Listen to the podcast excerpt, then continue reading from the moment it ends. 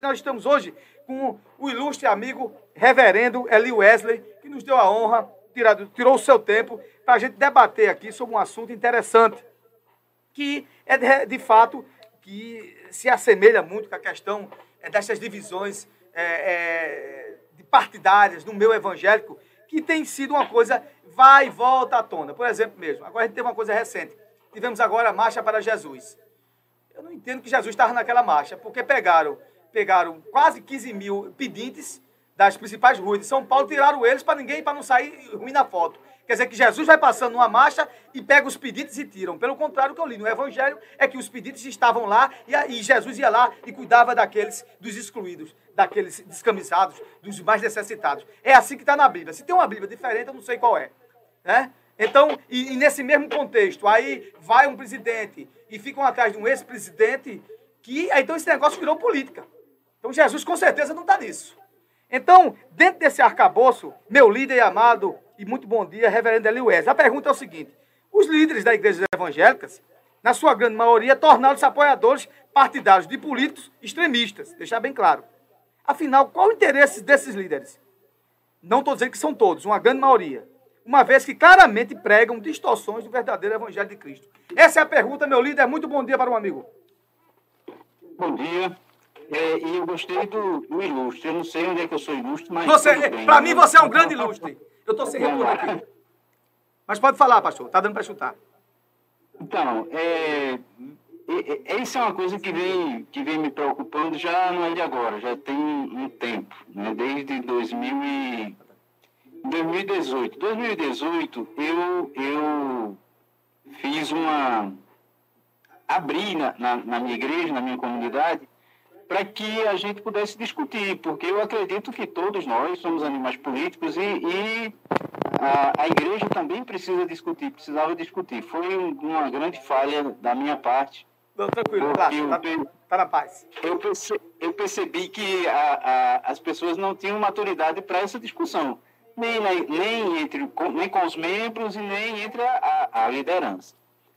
Então, o, o, a gente vem caminhando o que é, que eu acho que é um caminho natural da, da sociedade, não tem, não tem volta, eu vejo que não tem volta, para é, questões que afrontam o Evangelho.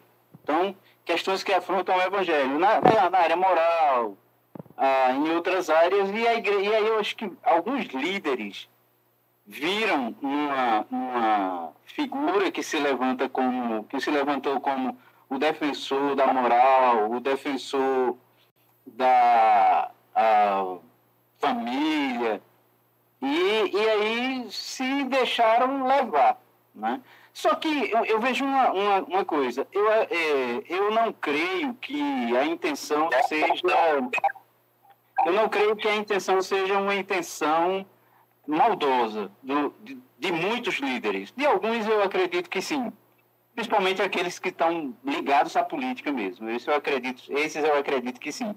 Mas a, a maioria dos líderes eles foram levados a, a, eu vou usar uma palavra por falta de uma melhor, na inocência. Eles foram levados, foram inocentemente é, é, levados por essa onda e, e, e, acharam que ó, temos um Salvador. Mas não, nós já temos um Salvador, e nosso Salvador é Jesus. E Jesus afirmou: a igreja vai ter aflição, a igreja vai ter pro, problema, os, os salvos, aqueles que são seguidores dele, iriam ter dificuldade, mas as portas do inferno não iam prevalecer sobre a igreja. Então, o que é que eles fizeram? É, procuraram é, se, se apoiar na figura de um homem. Quando a gente já tem lá muito tempo o salmista dizendo não é em carro, não é em cavalo, não é em príncipe que eu vou confiar, eu tenho que confiar no Senhor. Ah, o que acontece? A igreja olhou e disse, eita, a gente tá, tem que arrumar uma solução para esse problema. E aí apareceu alguém que se colocou como salvador da igreja, o salvador da pátria, querendo ocupar o lugar do Senhor da igreja e muitos líderes foram levados. Né? Pastor Eli, a gente observa dentro do seu comentário, pegando esse gancho, pelo que o senhor falou, parecia que a igreja estava precisando que alguém salvasse Cristo, né? Que atrás de um mito é um negócio meio estranho, né? Foi muito estranho. Eu achei, eu ainda, eu ainda acho muito estranho. Acho que a igreja não se livrou disso. Não, com certeza. E, e, e eu vejo, tem alguns, algumas pessoas de renome que, que, que eu não, não, não tenho nem condições de amarrar a chuteira um cara desse, assim, ah, que começou a ir por esse caminho quando ele, mas ele se ligou, mas se ligou a tempo. Eu não vou mencionar o nome porque não convém se ligou a tempo e começou a dizer: epa, não, não é por aí. O Senhor da igreja é Jesus. A igreja ela vai passar por dificuldades. Já está previsto, isso, é, isso é, é, é previsão bíblica, mas ela precisa ter uma certeza: as portas do inferno não prevalecerão contra ela. A, a, Jesus não disse assim, vocês vão ter vida fácil. Não, Jesus disse, olha, no mundo tereis aflições mas tenham bom ânimo, eu venci o mundo, não misturem as coisas. O que é de César é de César, o que é de Deus é de Deus. Então, a igreja não tem que se misturar com, com, com partido político, defender partido político, defender ideologia política, não. A igreja tem que dizer, olha, cada crente precisa analisar direitinho, cada crente precisa ver aquilo é, em que pensa, aquilo que, é, que, que coincide mais com as suas ideias, e, e seguir, mas sabendo a vida cristã depende do Senhor, não depende de partido, não depende. E a gente tem os exemplos aí. Ah, os cristãos que fazem, para desculpa, ah, eu não sou muito ligado à política, é, mas assim, os cristãos que são que são é, que se ligaram, que, que assumiram cadeiras no Congresso Nacional, fazem parte do. Desculpe, eu, eu não quero ofender ninguém, mas fazem parte do, do grupo de políticos que, para mim, representam o pior que nós temos da política, que é a, o pessoal que está ali, aquela bancada evangélica, que está por ali sempre no centro, sempre dando um jeito de, de ficar se equilibrando para um lado para o outro. E, e, e não é isso, não é isso que.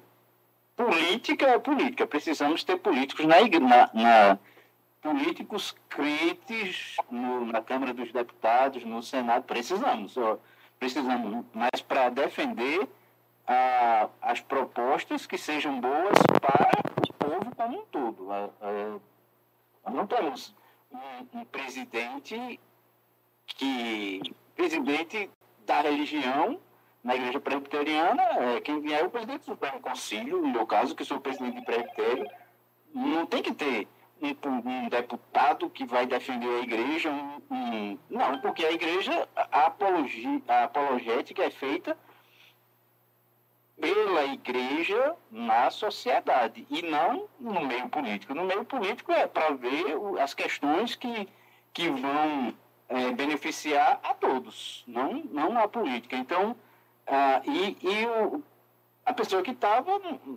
tinha uma proposta, mas é uma proposta que que os crentes.